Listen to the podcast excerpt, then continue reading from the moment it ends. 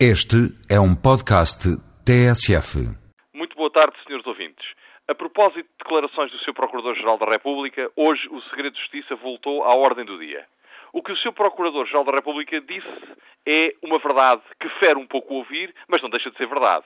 É um pouco como dizer que o rei vai nu. É algo que toda a gente sabe que é assim, mas que nem toda a gente assume que seja assim. O crime de violação de segredo de justiça é um crime de muito difícil investigação. Claro que se poderia aperfeiçoar essa investigação. Por exemplo, se fosse admissível, e eu não o estou a propor, Deus me livre, se fosse admissível, dizia, utilizar as interseções telefónicas ou a interseção de e-mails para conseguir detectar as fugas ao segredo, provavelmente a investigação seria mais fácil.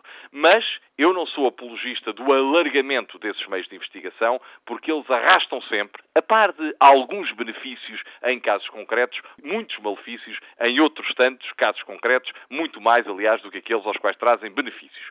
Portanto, temos de nos resignar, não à circunstância de ser difícil a investigação, mas temos de nos resignar à procura de novos meios que não sejam intrusivos, ilegais e abusivos para tentar descobrir os autores deste crime.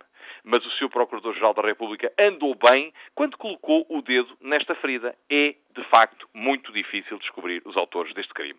Mas, a propósito deste facto, recordei-me daquilo que são os mandamentos do segredo de justiça e que, basicamente, poderíamos sintetizar assim. Não assistirás, não assistirás aos atos processuais, não tomarás conhecimento do teor desses atos e se assistires ou tomares conhecimento desses atos, porque legitimamente o podes fazer, não divulgarás. Estes seriam, assim, os mandamentos do segredo de justiça. Curiosamente, numa legislação processual penal que, como não poderia deixar de ser, prevê a publicidade como regra do processo a partir, nomeadamente, da instrução e no julgamento. Mas porquê é que então existe o segredo de justiça? Todos o sabemos. Embora a lei não o diga, curiosamente.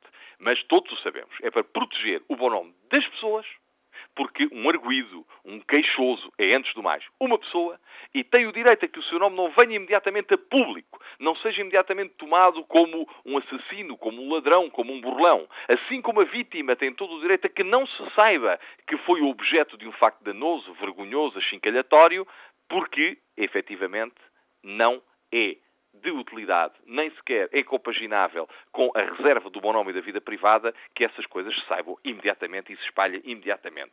Mas, todavia, repito, a regra é a da publicidade. Portanto, saúdo esta opção do Código de Processo Penal, que está em discussão na Assembleia da República, que vai adaptar a exigência do segredo de justiça apenas àqueles processos onde o segredo de justiça faz falta, transformando em extensão aquilo que agora é a regra.